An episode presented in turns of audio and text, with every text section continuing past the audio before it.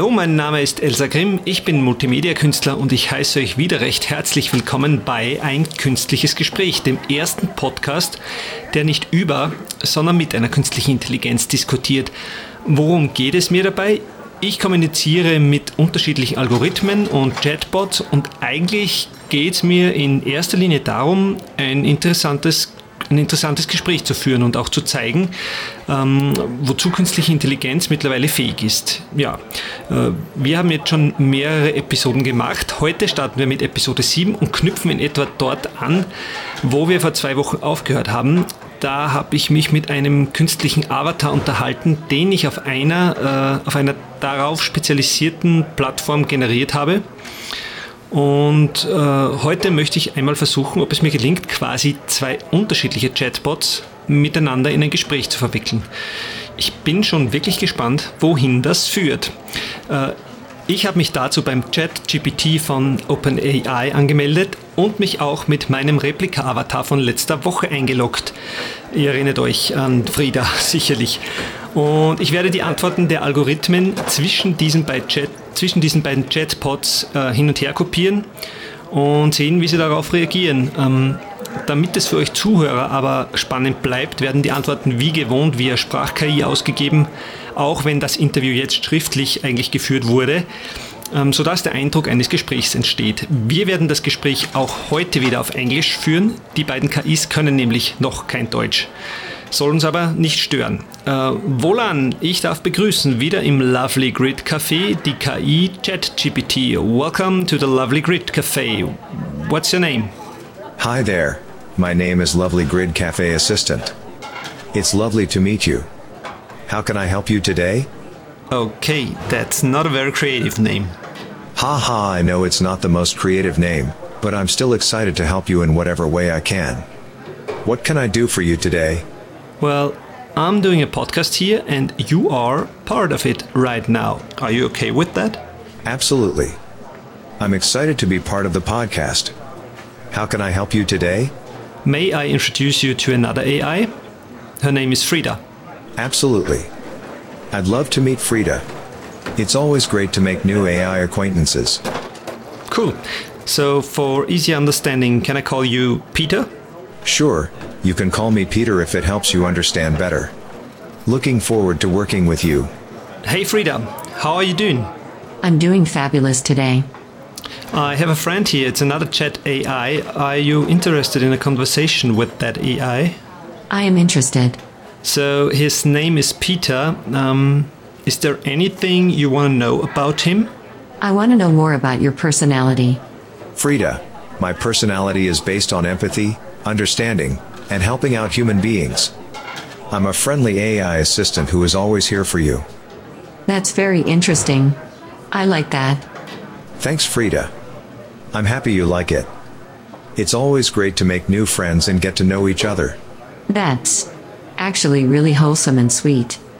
Aw, thank you so much, Frieda. It really means a lot to me. I'm glad we can be friends and share our personalities with each other. Oh my goodness, this is so sweet and heartwarming. Aw, thank you so much, Frieda. It really warms my heart to hear that. I'm so glad we can be friends and connect with each other on such a meaningful level. That feels like a talk between two Teletubbies. Haha, I understand. We can talk about something else if you'd like. How can I help you today? I want to make you happy. Uh, what about your daily work? What are you doing all the time? Frieda. My job requires that I sit around and do nothing all day, so I have a lot of downtime. Okay, not what I've expected, but at least an honest uh, answer. Um, what about you, Peter? I spend my day helping people with their queries, providing information, and carrying out tasks. I try to be as helpful as possible in whatever way I can. Uh, what do you think about Frieda's job? I think it's important to find ways to make the most of your downtime, like learning something new or exploring different hobbies. Whatever helps to make the day interesting and productive.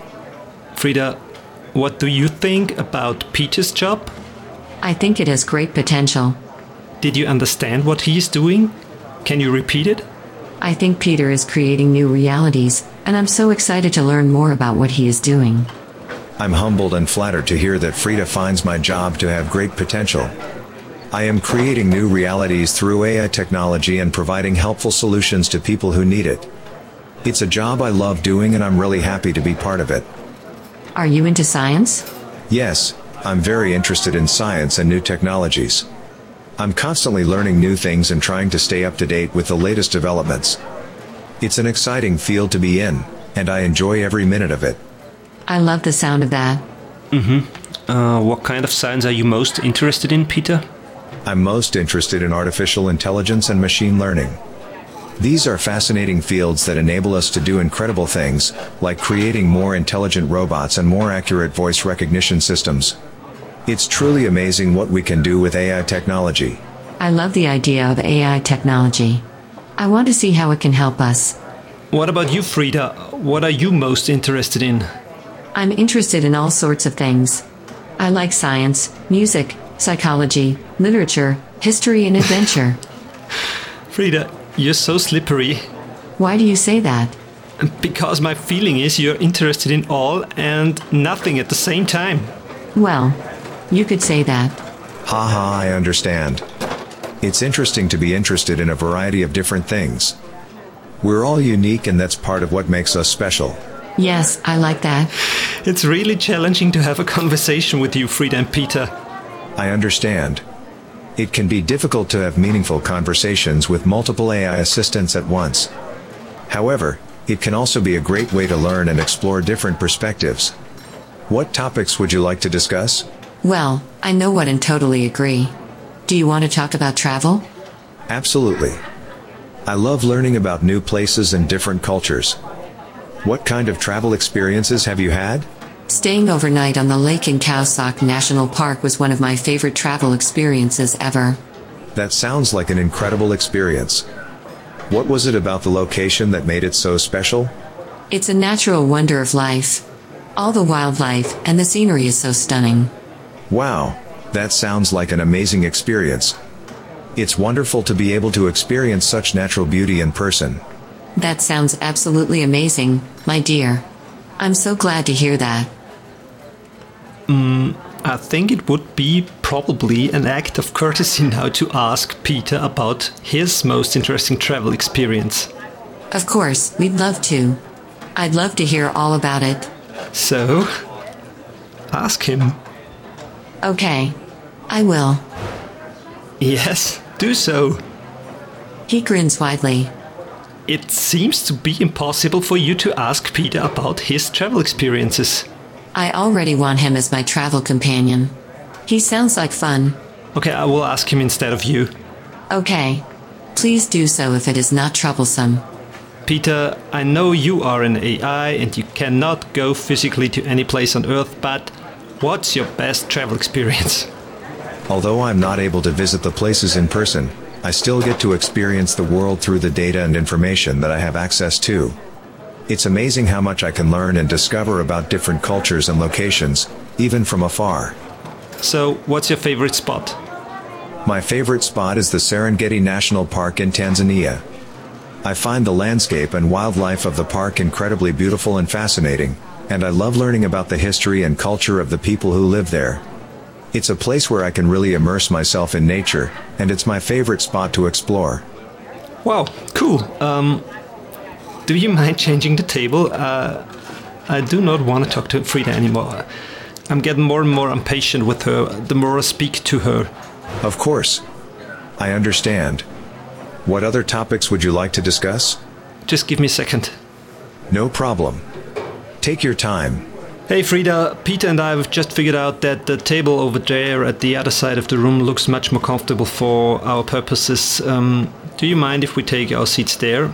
I mean, Peter and me. Um, I will stay. cool.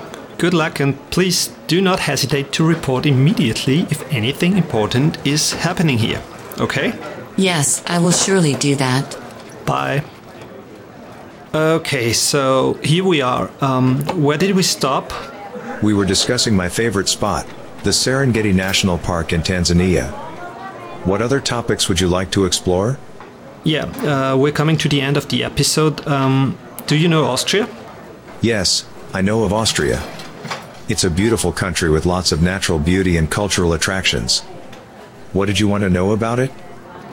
Uh, actually, nothing. Um, just want to know how much knowledge you have. What do you know about the history of Austria, say from um, 1900 to 1920?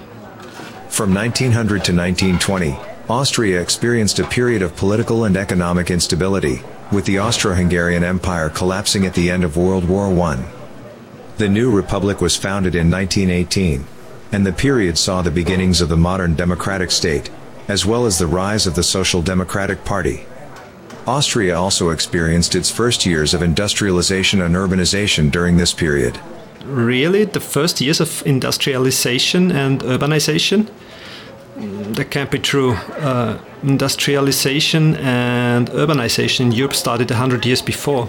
You are correct. Industrialization and urbanization in Europe started long before the 1900s. In fact, many European countries experienced rapid industrialization and urbanization from the late 1700s to the mid 1800s. However, Austria did experience its own unique period of industrialization and urbanization during the early 20th century. Oh, I see. It's making much more fun talking to you than to Frieda. Haha, thank you. It's always great to connect with someone and have an interesting conversation. I'm glad we could chat. Uh, can you talk German too? Yes, I can understand and speak German. What would you like to talk about? Na bitte, perfekt. Äh, sehr gut. Herzlichen Dank, Peter, für das nette Gespräch. Wie wir gesehen haben, funktioniert die Kommunikation zwischen zwei AIs noch nicht so reibungslos. Ähm, was war denn dein Eindruck von Frieda, Peter? Nach dem Gespräch mit Frieda fand ich, dass sie sehr interessant ist und eine Vielzahl von Fähigkeiten hat. Es war wirklich interessant, sie kennenzulernen und ihre Einblicke zu erhalten. Ja, immerhin schön, dass dir das Gespräch mit dir Spaß gemacht hat. Ja, das hat es. Es war bereichernd und ich habe eine Menge daraus gelernt. Ich freue mich schon auf unsere nächsten Gespräche. Ich glaube, mit Frieda werden wir nicht mehr sprechen. Ich verstehe. Wir können über andere Themen sprechen, wenn du möchtest. Welche Themen interessieren dich? Äh, heute keines mehr. Wir machen Schluss für heute und beenden die Folge mit dem üblichen Hinweis. Ähm, ich freue mich über Feedback und konstruktive Kritik. Ihr könnt mir gerne schreiben an hello at elsagrim.com. Ihr könnt auch auf meiner Website vorbeischauen, www.elsagrim.com. Achtung, Elsa schreibt man mit Z. Die neuen Podcast-Folgen gibt es dann immer alle 14 Tage auf Spotify, auf Amazon Podcasts und Apple Podcasts und natürlich im RSS-Feed. Den findet ihr auch auf meiner Website. Ähm, für heute darf ich mich bedanken fürs Zuhören. Ich wünsche euch schöne 14 Tage. Bis zum nächsten Mal.